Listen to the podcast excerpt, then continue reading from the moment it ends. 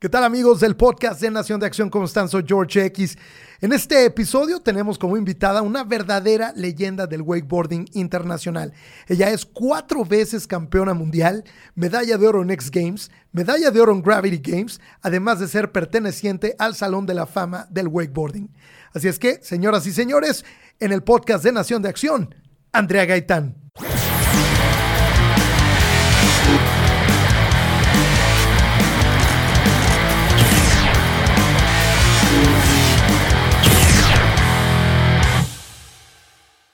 Mi querida Andrea Gaitán, qué gusto. Pues cuántos años, ¿no? O sea, ¿cuándo fue la última vez que nos vimos? Más o menos como en el, ¿qué, sería? Principios del 2000, ¿no?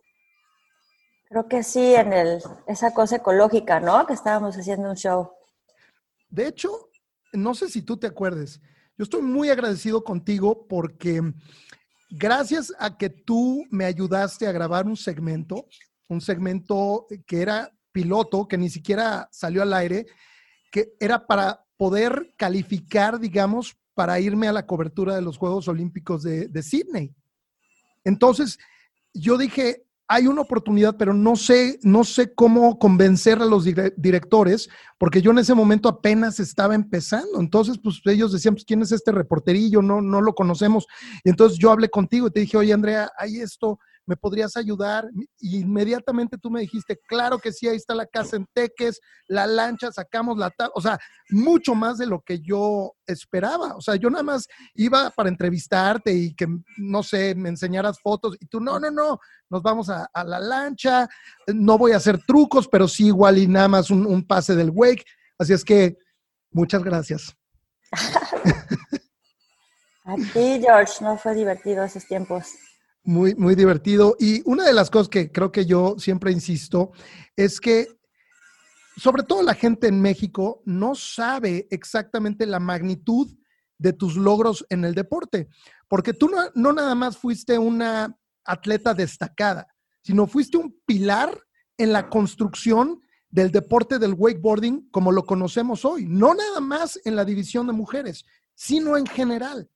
Pero lo que me sorprende es que no empezaste como wakeboardista, sino como esquiadora freestyle, ¿no? Sí, empecé en Teques esquiando. Y eso creo que me dio las bases, ¿no? Como para, para por fin, cuando ya estaba haciendo wakeboard, poder tener consistencia en los torneos, porque esquiando no me volví pro. Empecé a volverme pro, pero en wakeboard sí fue como que lo que se me dio más. Claro, ahora como esquiadora, Em, freestyle, eras poco ortodoxa porque te gustaba mucho hacer trucos, ¿verdad? O sea, eras como diferente al resto de las competidoras.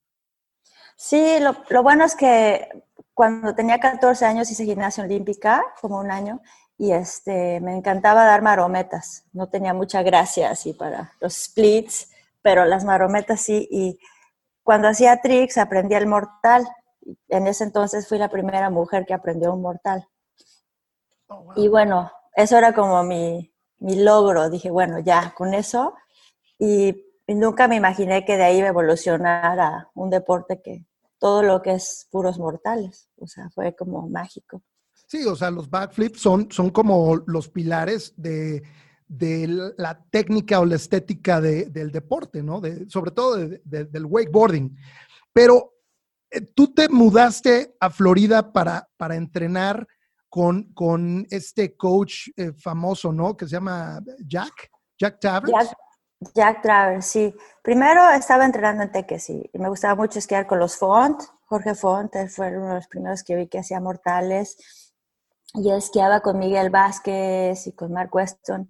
Y luego me fui a Florida y, estaba buscando, antes buscabas trabajo como en la ski school, de lo que fuera, o sea, manejar la lancha si ya sabías o llevar a los estudiantes o de limpiar, cocinar, lo que fuera, pero entrenabas gratis con los mejores maestros y las mejores condiciones.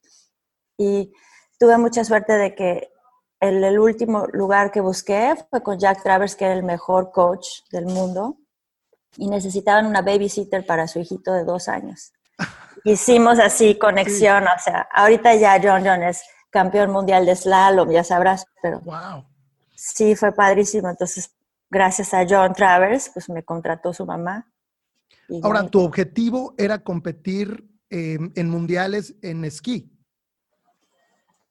Sí, este, quedé como en tercer lugar juvenil en mundial. Y pues lo que quería era volverme profesional y, y querer ganar un mundial en esquí. Pero en Travers, lo, lo mágico que me pasó es que me dieron una beca para la universidad.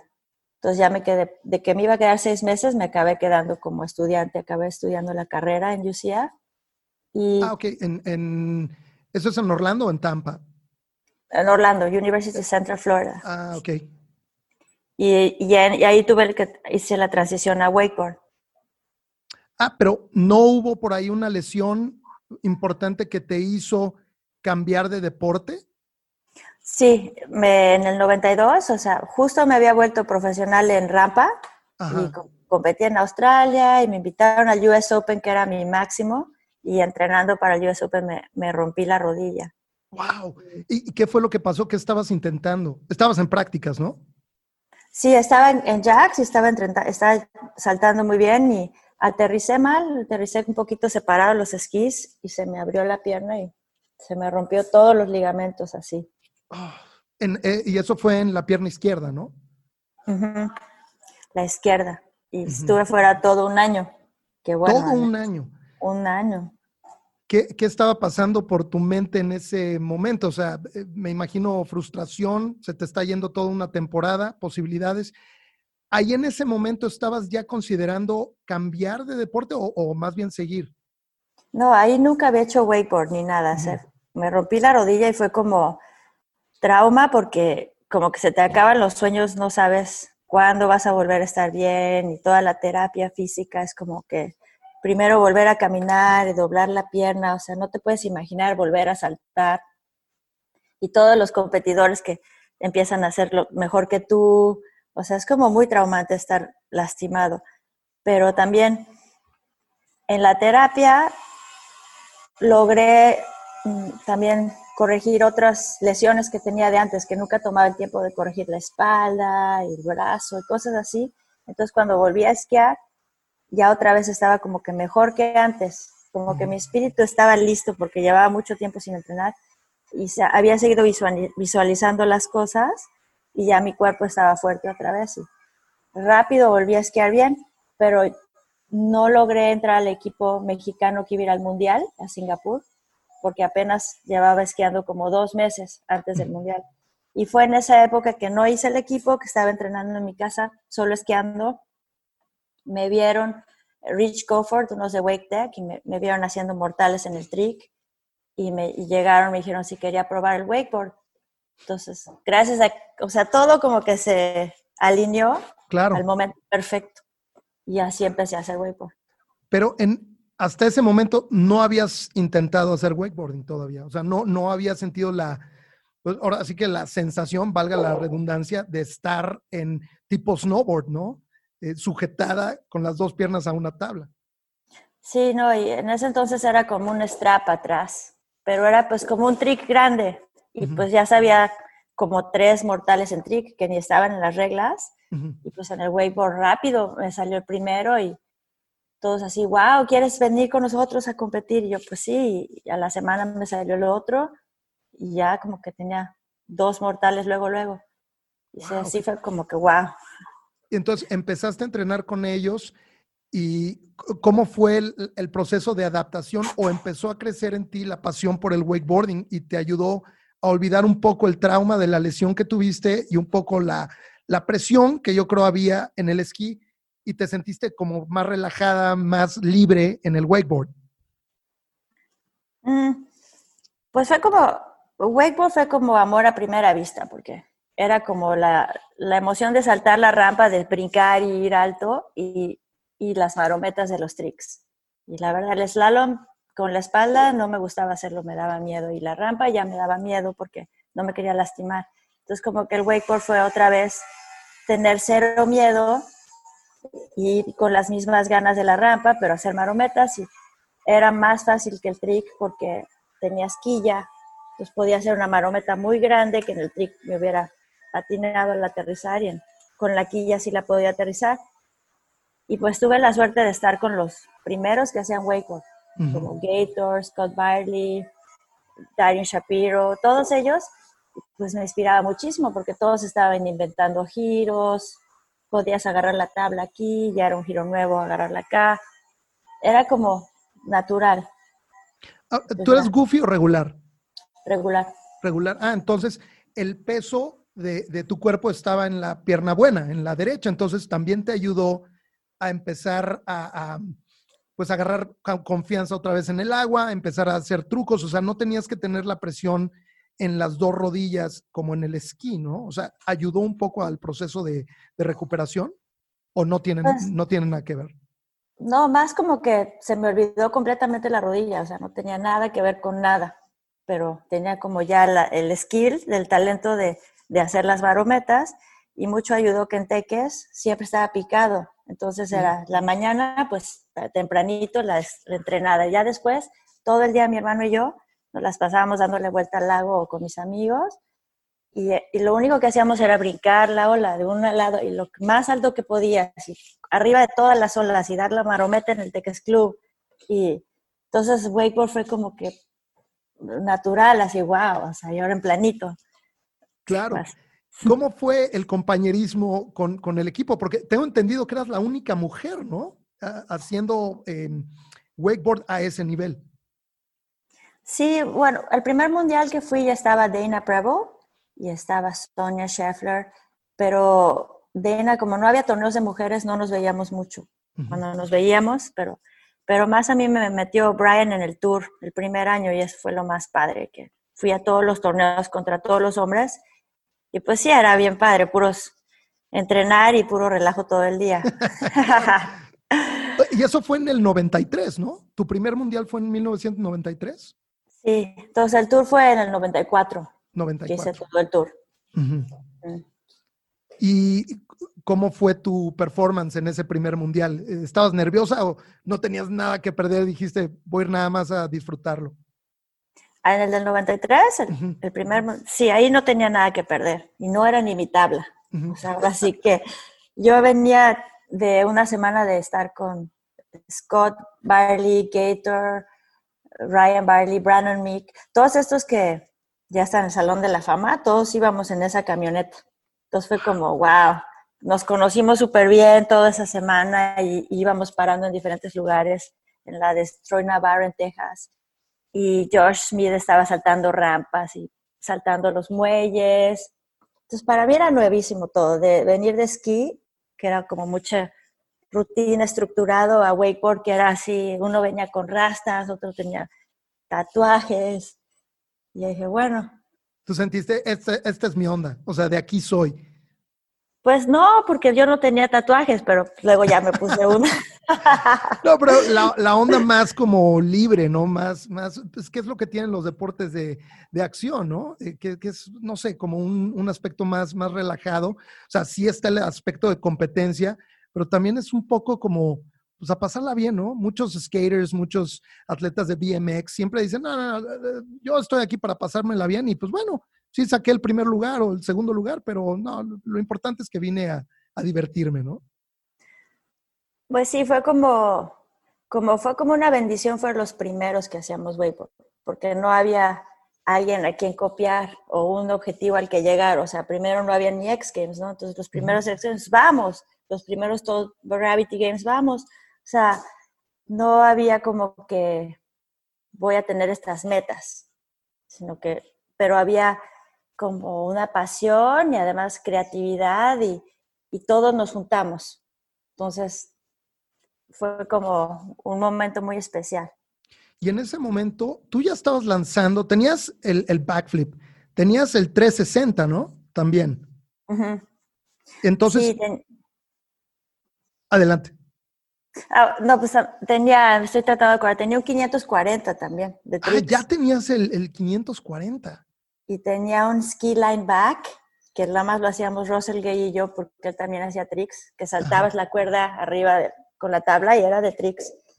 También tenía ese, tenía el mortal sin, sin ola, el air roll. pues ahí, si no me caía, como que acabé en décimo el primer año con los hombres. Pero mucho me ayudó el que tanto me caía en tricks como que me aprendí a concentrar y a hacer todo eso. Entonces ya cuando llegué a wakeboard ya tenía esas bases y muchos de los que competía pues nunca habían competido en nada. Entonces, si se caían les ganaba. Entonces, yo lo único que tenía que hacer era no caerme y ya. ¿Cómo, cómo entrenabas los trucos? Porque hoy en día, pues ya hay las piscinas con, con espuma y tutoriales y coaches especializados y todo. En ese entonces, pues era prácticamente jugártela, ¿no? Decir, ok, voy a tratar este truco, no sé cómo me va a salir, o, tenías, no sé, un, un, em, un em, ¿cómo se llama? Brincolín, un, un tumbling, ¿no? Eh, para, practicar los, los giros. Eh, ¿cómo, ¿Cómo entrenabas? Sí, pues primero así como dices, a ver qué pasa, ¿no? Y mucho antes para intentar los Rayleigh, que mucho te caías de carazo así y, pues la otra gente que veías que lo intentaba, muchos se lastimaban y como que a ver la primera vez, yo me acuerdo lo intenté con sin, sin botas, como si fuera un wake skate, ¿no? Con la pura tabla. Entonces fueron como las primeras veces que empezamos a inventar wake skate, vamos a, para el rally. Y después, eh, con el trampolín, ya después cuando compraron uno, entonces ya todo el mundo ponía la cuerda y en el trampolín. Pero sí era mucho de a ver qué pasa, ¿no? A ver, la primera vez es como, a ver, a ver qué pasa. Claro. Y en ese entonces, pues ya empezaba a haber tour. Obviamente habían varias escalas en diferentes lugares, me imagino, de Estados Unidos o ya internacional. Ya, ya estabas viajando a otras partes del mundo. El primer año creo que fue solo Estados Unidos y ya el segundo año empezó a haber en Europa y también fuimos los primeros que fuimos. Entonces, en Japón fuimos con Mike Weddington y Kobe y Thomas Horrell. Fuimos los primeros en ir a Japón. Y entonces era como, wow, una exhibición. Y también en Suecia. Entonces, era muy padre porque íbamos y era como que había algunos wakeboarders, pero era todo muy, muy nuevo así. Claro. Y entonces, ¿cómo y cuándo consigues tu primer campeonato mundial? Pues en wakeboard fue fácil, fue en el 93. En el 93. No es que fue fácil, pero, o sea, no me lo esperaba, ¿no? Yo llegué y me salieron las dos marometas en la final y con eso quedé. Uy. ¿Todo bien? sí, se había, se había, quitado el zoom, pero ya. Ah, ok. Eh, entonces, bueno, ese fue tu primer campeonato. ¿Estabas participando en la categoría de hombres o, habían creado una, una, de mujeres? No, una de mujeres. Ah, ok. Y entonces, bueno, eso te dio, yo creo, una inyección de confianza y de motivación, decir, wow, o sea, de aquí empezamos una trayectoria muy, muy divertida, ¿no? O sea, ya tu objetivo era el siguiente mundial. Pues sí, más que nada fue que llegué a mi casa del mundial y llevaba años compitiendo en esquís y apenas me volví pro en rampa y collegiate y todo eso. Y, llegué y 20 mensajes, ¿no? De ahora sí todo el mundo me quería patrocinar y que fotos y dije, wow, o sea, para Water Ski Magazine un photoshoot y fue como que, ok. Y, y como yo era la única mujer, tuve mucha suerte de que siempre me buscaba mucho para las fotos y las revistas. Entonces fue como que increíble. Yo solo seguía esquiando, bueno, wakeboard, intentando más cosas y, no era tan difícil seguir progresando a ese nivel, puedes progresar y progresar. No, no, no, qué, momento. Otra de las cosas que, tú hiciste, tú tuviste tu primer eh, signature o, modelo eh, como una marca tuya de tabla. O sea, era la primera vez que se diseñaba una tabla de wakeboard alrededor de una mujer, o sea, de una mujer específica. Y esa fuiste tú. Sí, eso fue una de las mejores cosas que pasó. Porque llegué con Full Tilt y, y quedé con Bill Van Sickle. El dueño me dijo, bueno, te voy a, te voy a firmar, o sea, te voy a contratar, pero vamos a hacer una tabla de mujeres. Y fue el deal, ok, royalties. Y dije, ok, porque en ese entonces no había ni de niños. Entonces era como que yo sabía que las marometas era muy difícil en la tabla grande. Y como venía del trick, la tabla chiquita, yo sabía que yo quería una chiquita que no pesara nada. ya, y esos los moldes que hicimos, ahorita todavía esas medidas son populares. Y, y, lo pudimos hacer full tilt, la verdad que buenísimos, como hacían snowboards, hacían K2 y ride snowboards. diseñaron unas tablas que no pesaban nada. Entonces, primera vez que las usabas y te salían como tres giros nuevos. O sea, era wow. Wow, o sea, los resultados del diseño, porque tú estuviste involucrada en la parte no nada más del diseño, digamos, arquitectónico de la tabla, sino también del diseño gráfico, ¿no? Le pusiste flores y le pusiste una imagen de, de, una mujer, etcétera. Sí, mi amiga Susi, ella hizo las gráficas, pero juntas las diseñábamos y íbamos a hacer como un cheetah print primero y dijimos, no, pero fue divertidísimo y como no había nada así, era como rosa con flores, se vendió mucho. Entonces ya desde ahí cada año hicimos un promo hasta que me retiré. Un promo de otras compañías empezaron a hacer también de mujeres, de niños.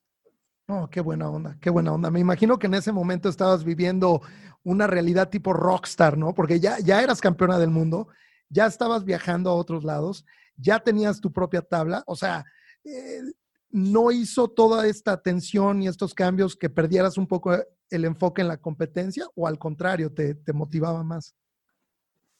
Pues fue como que al principio era competir con los hombres y entonces era como que, bueno, sentía mucha presión de que todas las mujeres que estaban viendo la competencia yo era la única. Entonces como que dijo, no las puedo decepcionar y caerme ahí en el hacer el oso del primer giro. Entonces me presionaba mucho. Pero eso me ayudó porque luego por fin pusieron mujeres y los X Games, los Masters sí ponían dinero, pero el Tour como que no quería poner dinero, entonces siempre fue como estar buscando torneos que hubieran apoyo a las mujeres y mujeres que participaran. Entonces el enfoque era más ahí, más que en qué tanto éxito había tenido yo personalmente, era hacia dónde iba el deporte y las mujeres en el deporte. ¿no? ya, ok, primero X Games tuve que competir con los hombres y pues no pasé a la final, ni iba a ganar una medalla. Y dije, bueno, pero gracias a eso el, año que entra invitaron mujeres. Entonces pues ya pasé a la final, gané una medalla, gané dinero. Entonces yo estaba enfocada en, en, en las mujeres, no en mí. Y todo, Hablando de X Games, eh, los X Games se inauguraron en 1995. ¿Tú participaste en esos primeros X Games? Yo participé en unos que fueron en Rhode Island que está, los ganó este Parks Bonafé. Creo que fue invitación. ¿Fue en 95 o 96? Según yo sí fue, fueron los del 95. Creo que sí fue 95. Creo que sí. Creo que sí. Pero el año fue 95, eso es, eso es un hecho. Porque yo entré a, a, cubrir los X Games en el 2004 y todavía había el wakeboard pero estaba como en, sus últimas. Creo que al siguiente año fue en el 2000 o, 2005 o 2006 que desapareció el wakeboard. Y a mí me llamó mucho la atención porque a nivel espectador, el wakeboard es sumamente espectacular y es fácil de cubrir desde el punto de vista de, la cadena, mucho más que el surf, porque el surf depende de las olas. Aquí no, estás, eh, o sea, tienes eh, una lancha, tienes el lago y, y punto pero creo yo que fue una decisión a nivel de, presupuesto. O sea, yo creo que era muy caro tener tres locaciones en un mismo evento, porque tenían el Home Depot Center en Los Ángeles, tenían el Staples Center y además tenían surf en Huntington Beach y tenían, eh, creo que en el Lake uh, Elsinore, en algún lado, vía remoto. Entonces era, se subía demasiado, pero yo creo podían haber agarrado un lago un poco más cercano y, tener la competencia, porque a, mí se me hacía del mismo nivel del snowboard, o sea, de, eh, de nivel de espectacularidad, de técnica, de explosividad, y de repente que lo quitaran, para mí sí fue decepcionante. Me imagino que impactó al deporte, ¿no? Sí, eh, ha impactado mucho al deporte y ahora hay la oportunidad de volver a regresar a los X Games, ¿no? Esa es una, una meta que tengo de hablar con los organizadores porque ahora que ya hacen cable en el wakeboard y están los winch, las poleas que te jala, pues eh, no se tiene que ni conseguir un lago. En el mismo skate park se puede llenar de agua con la nueva tecnología y poner unas rampas y jalar y tener un evento ahí en medio de, de los motocross. O sea, era tener eh, wakeboarding como parte de todo y creo que también los cables han hecho el deporte más accesible a todo el mundo. Claro, es como lo, está haciendo el surf con el, ranch de Kelly Slater. O sea, tienen esa ola artificial completamente controlada. Y de hecho, ese fue el primer evento que se realizó durante la pandemia. O sea, hace como un mes tuvieron el Rumble uh, on the Ranch, creo que así se llamó el evento, y fue en este lugar donde tienen la ola artificial. Entonces, demuestra que sí se puede, sí se puede tener un evento muy controlado, o sea, condiciones muy controladas como para regresar el, wakeboarding a, los X Games. Sería muy necesario. Sí, también hicieron wakeboarding como con videos editados, pero ahí como que pierde mucho la esencia de lo la que es una competencia y de lo que es la presión de poner, hacerlo delante de la gente en ese momento, como en las Olimpiadas, ¿no? Se me hace como la gimnasia, el patinaje, de que lo haces mil veces, practicas, te, se cae el atleta, te caes con la presión. Entonces es como que eso es lo que conquista también el competidor ese día. Claro. Y sería padre ver un torneo que sea en vivo. La, competencia, yo creo que. Creo que te estás refiriendo a los paquetes highlights que hacían los, digamos, era como una especie de resumen de lo que había sucedido en el día. Y sí, mata completamente la energía y la, entrega del, atleta, porque, pues bueno, eso igual y pasó en la mañana y están pasando un resumen en la tarde y sí afecta el seguimiento del deporte, porque dicen, bueno, es un paquete, ok, es como un comercial, ¿no? Me, voy por una botana. O sea, no, deben de darle la importancia al deporte si es que lo van a, regresar al evento, ¿no? Al programa oficial. Sí, o sea, con lo de este año en línea vimos muchos torneos así como de el mejor video edit, ¿no? Es, es, muy padre, muy artístico, pero es diferente a ver a alguien hacerlo con una, una vez, a ver lo que puedes hacer sin edits. Y eso es lo que los X Games. Sí, y, eso, eso hizo X Games con eh, esta serie que se llaman Real, Real BMX, Real Moto, Real Skate.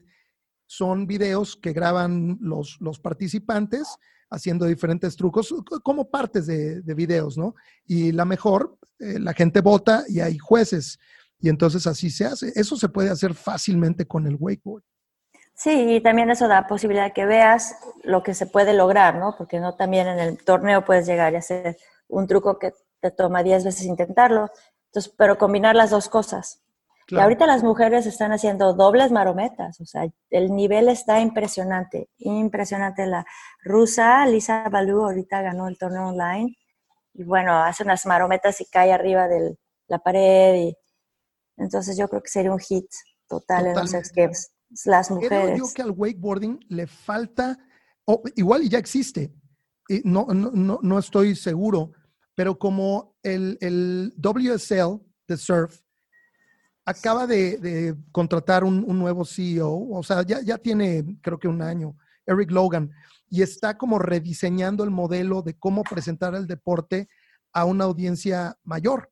Entonces lo está haciendo, creo que va a ser un reality show tipo el Ultimate Fighter, pero que se va a llamar Ultimate Surfer.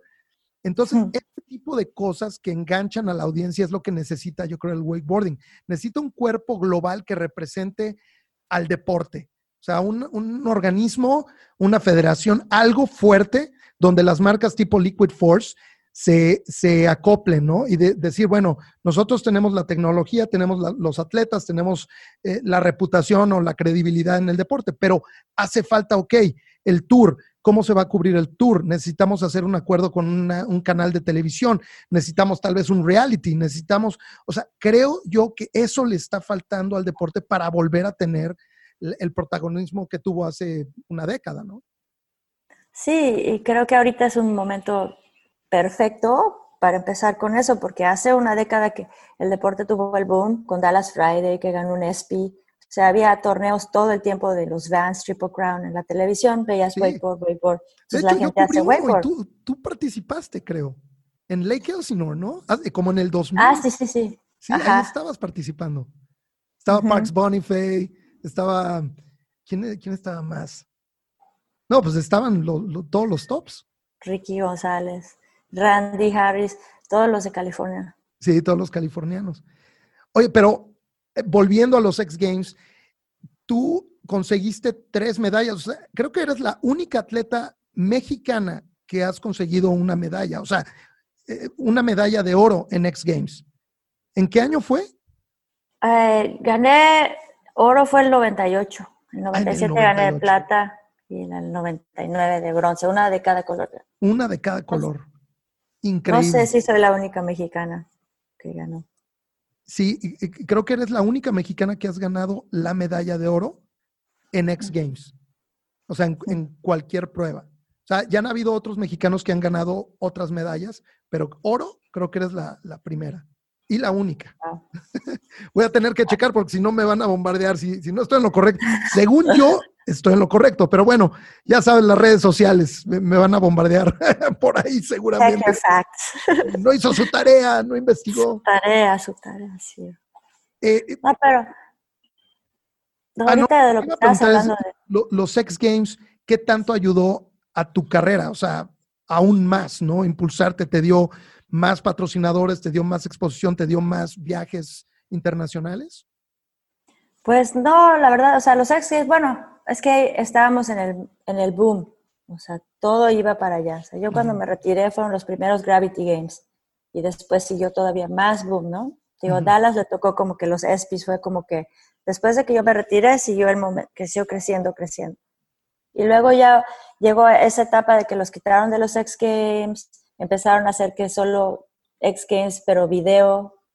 Y hubo una etapa que quitaron las mujeres del Pro Tour, pero ahorita ya empezó el boom del cable. O sea, ahorita hay 400 cable parks en Europa. O sea, ya se volvió un wow. O sea, antes necesitabas para hacer wakeboard una lancha que esté planito, que te jale, la gasolina es caro. Pero el cable puedes pagar tu entrada por todo el día, que son como 10 o 20 dólares, depende a dónde vas. Y ya puedes estar todo el día ahí, como un skate park. Entonces, ahora sí que ya se vuelve accesible a la gente como el surf. Mucha más gente. Si hay un cable park cerca de ti, cualquiera puede ir. Y si tienes talento, cualquiera puede volverse el X Games champion. Claro. Ahora, una marca que siempre ha apoyado al wakeboard, o sea, independientemente de, la popularidad o la exposición en X Games o en otros eventos, es Red Bull. Red Bull tiene siempre un atleta, por lo menos uno o dos, bastante em, prominentes de wakeboard y hacen videos, pero de una calidad impresionante, o sea, con drones y, o sea, con cámaras de cine, etcétera. O sea, eso es, eso es bueno, o sea, han mantenido la presencia del wakeboarding como pues una fuerza importante de los deportes de acción, ¿no? Sí, y, no solo eso, ellos apoyan muchísimo el deporte, pero también todos los riders ya tienen sus Instagrams con sus videos y sus edits y, la verdad ahorita el nivel está impresionante, o sea, ahí está, ahí está la prueba, sus videos, lo están haciendo increíble. Hablando de videos, tú participaste, creo que en la primer película de wakeboard de mujeres, ¿no? Beyond Three. Ah, sí, hace años. ¿Cómo, ¿Cómo, fue? O sea, eh, ¿tenía una trama o era nada más presentarlas a ustedes? ¿Con quién más eh, participaste en, esa película? Pues en Beyond Tree yo me había roto la rodilla, entonces fui al viaje, pero no podía esquiar, ajá. Pero estuvo muy divertido porque pues hacíamos otras cosas. En, fue en Isla Morada, donde fuimos en Florida y ¿quién vino? Vino um, Sonia, Dana, Tina, Farah Dawson y también buceamos, anduvimos en bicicleta y estuvo muy divertido, como un girls trip. Claro. Sí, más lifestyle, más, más como hanging out, ¿no? Pasándola divertido. Pero entonces, en ese momento estabas que con un yeso, o sea, no, no podías, porque la busqué, ¿eh? Busqué en Amazon, busqué en YouTube, quería ver el, el, video, no lo encontré, no está ni en DVD. Tú luego lo debes de compartir, ¿eh? tienes que buscar en el museo, George.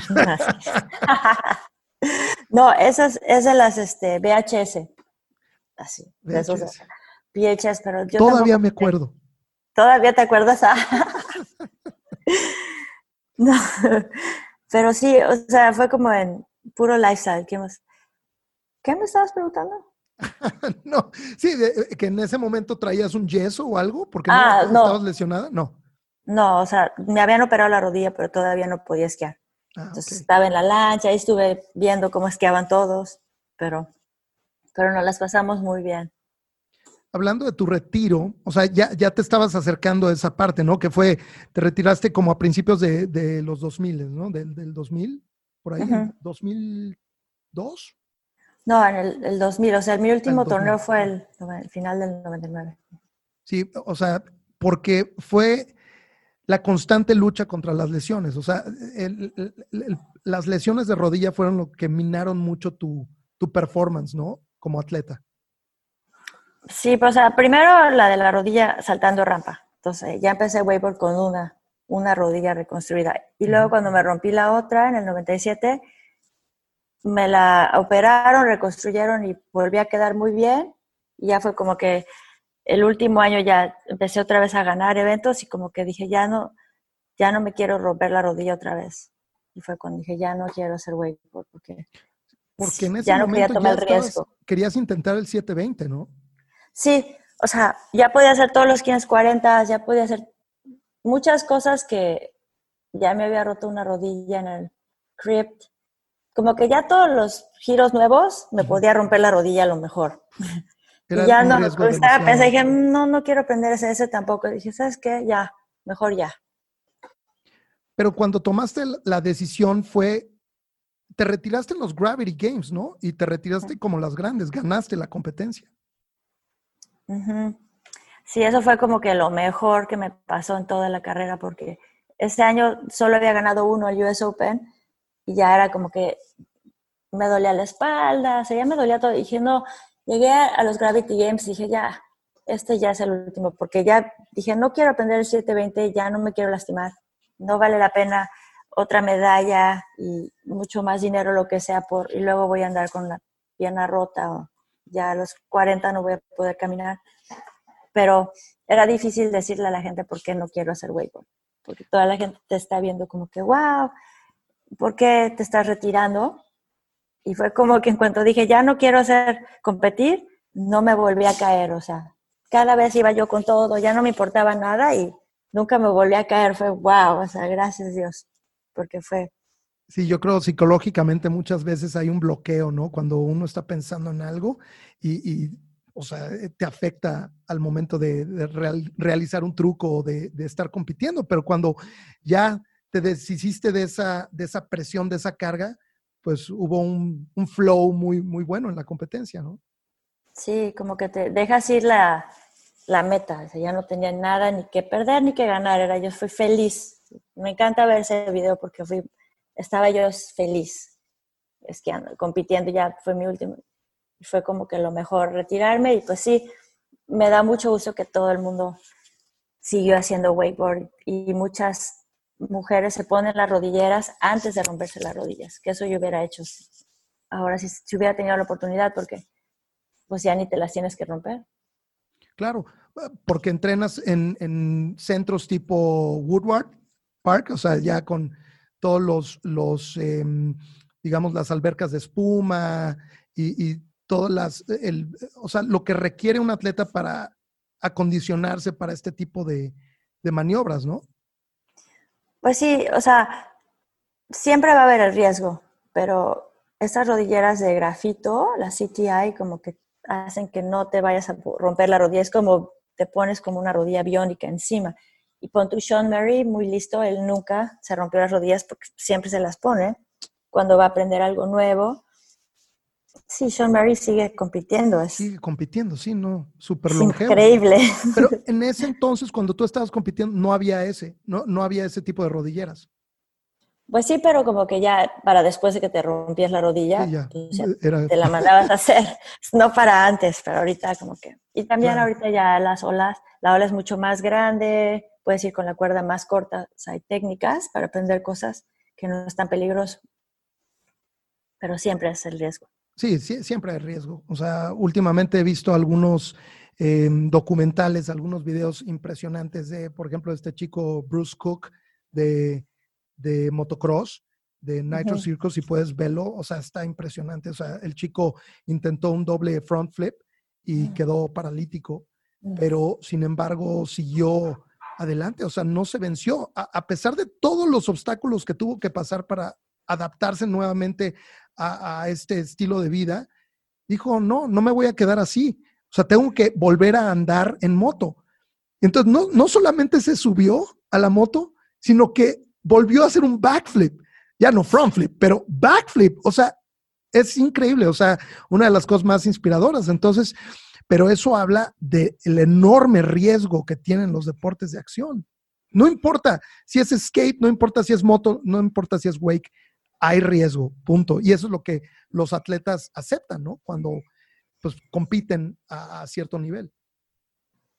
Sí, o sea, es como mm, calcular el riesgo, ¿no? Pero pues no puedes calcular siempre y entre muchos atletas, así que como Brad Smile en wakeboard también se quedó paralítico haciendo mortal, pero también ahorita es public speaker y su, su fuerza espiritual, o sea, lo que los hace ser tan grandes atletas, eso no se queda, se queda atrás cuando el cuerpo ya no funciona, eso sigue adentro de la persona y como sigue inspirando, ¿no? Porque creo que, que parte de, de ese riesgo, el que lo toma, de tener esa fe, es lo que inspira al, al, a los demás. Y que bueno, una de 100 veces pues pasó mal, pero muchas veces, si no fuera por esas personas que rompen los paradigmas, pues no habría evolución. O sea, cuando yo empecé a hacer mortal, ninguna mujer hacía un mortal. Y porque vimos hacer los hombres, hacían, oh bueno, y ahorita ya doble mortal, ya ahorita Eugenia de Armas de Argentina hace doble mortal, Amber Wing de Australia, entonces yo no me hubiera imaginado capaz de hacer un doble mortal. Pero si veo a una mujer haciéndolo, me inspira mucho más que si veo a un hombre haciéndolo. Entonces también tiene, pero si ves a alguien superando su, esas tragedias es bueno, es una fuerza que, inexplicable, ¿no? No puedo ni, describir. Claro. y tú eres una fuente de inspiración para todas estas chicas. O sea, estabas hablando de los doble flips de 1080 que ya están lanzando las chicas. Pero si no hubiera sido por ti, o sea, por lo que estableciste en el deporte, pues tal vez se hubieran tardado mucho más en realizarlo. O sea, tú les diste esa fuente de inspiración, decir, wow, sí se puede, sí podemos. Tú competiste contra hombres, o sea, en X Games, ¿no? Estabas compitiendo en la misma categoría de hombres. Sí, pues creo que eso es como,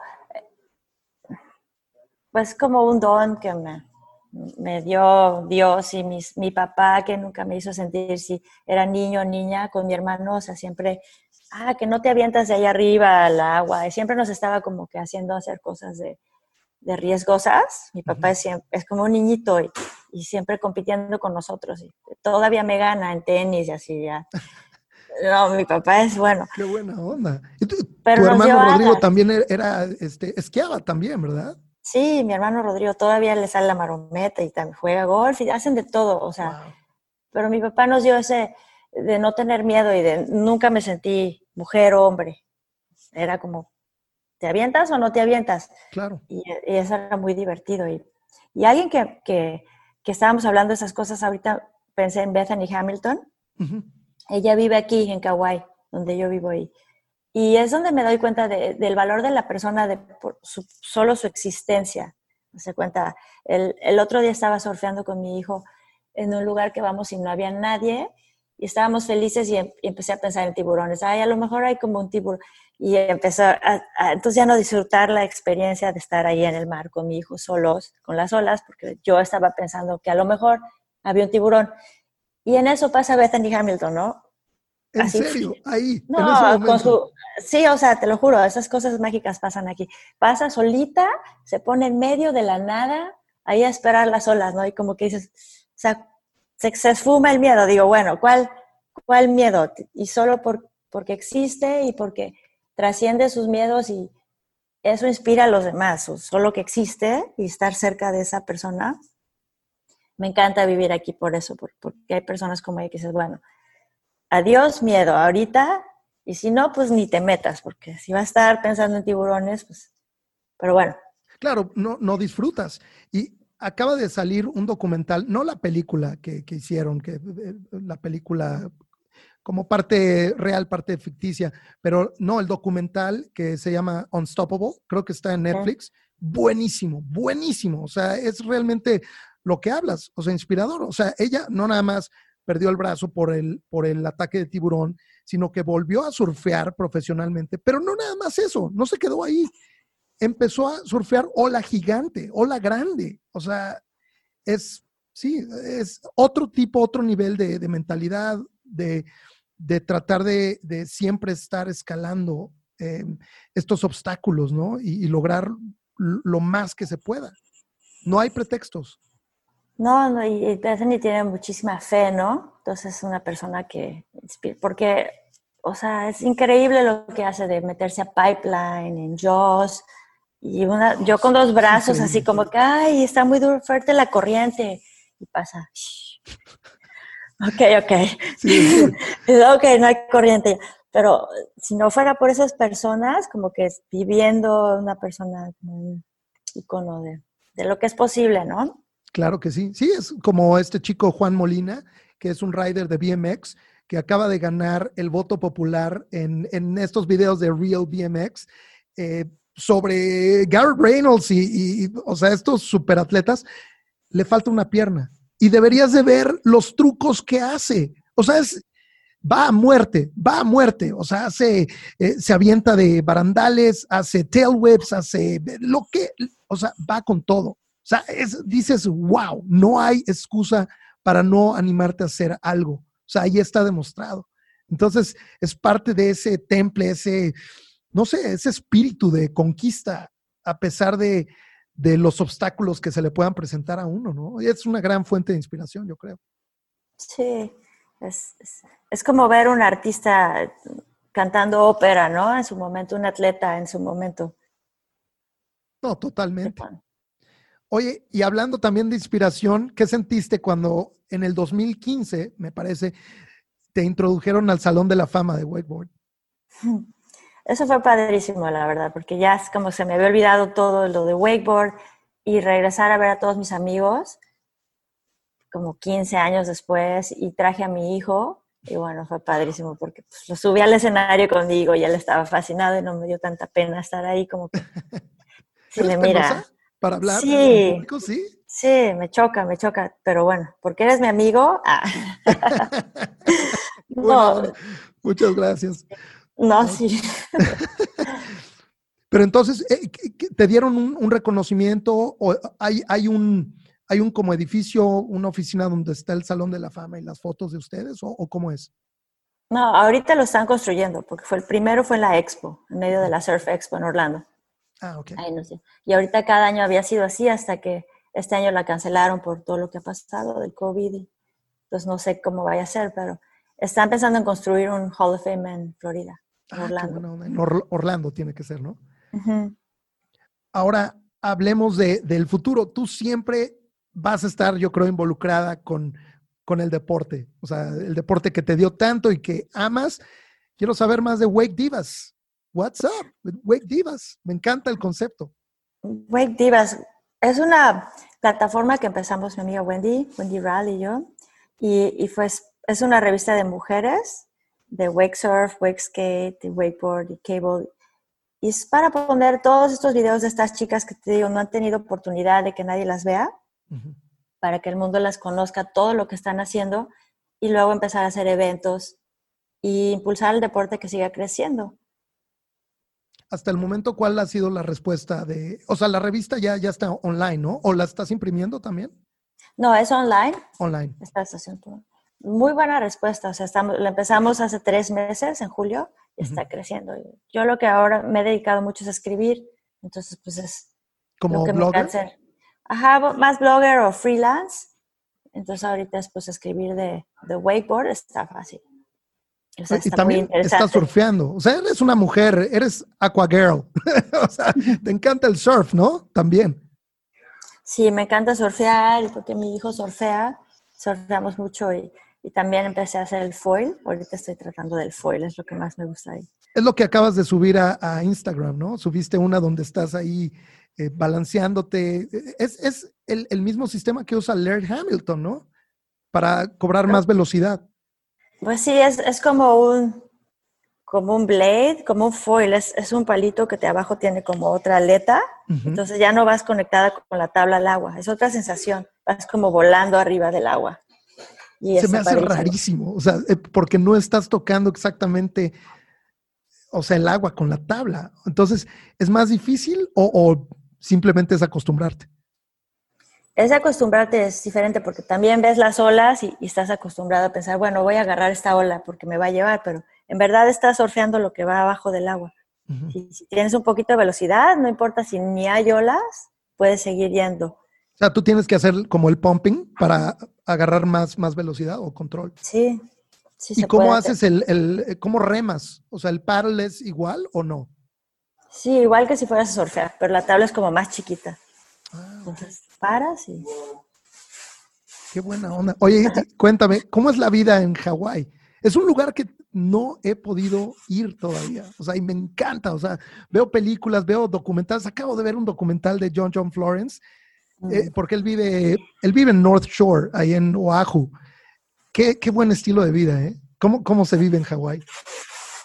Sí, pues está muy padre aquí. cada, cada isla es diferente. Punto en Oahu, donde vive John John, hay como un millón de personas. Uh, ok. Y aquí en Kauai es, es como la más aislada y hay 65 mil personas. Entonces estamos como es grande, pero hay mucha naturaleza, muchísima, el 95%. Entonces es muy tranquila la vida aquí. No, hay nada que hacer en la noche.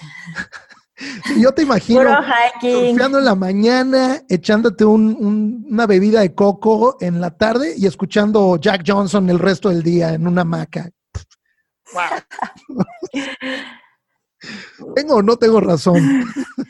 Pues ojalá, pero también tengo mi hijo de 16 y mi cachorrito de un año, entonces como que la hamaca, pero sí. Oye, ¿y tu hijo aspira como a competir o no lo hace por, por diversión? El surfing. Sí compite, compitió, el, compitió en el Nacional el año pasado y quedó en tercero en Puerto, en, en juvenil. Y pues aquí la verdad le encanta. Es que esto, como hay olas todo el año, no hay nada más que hacer, la verdad. Claro, no, no.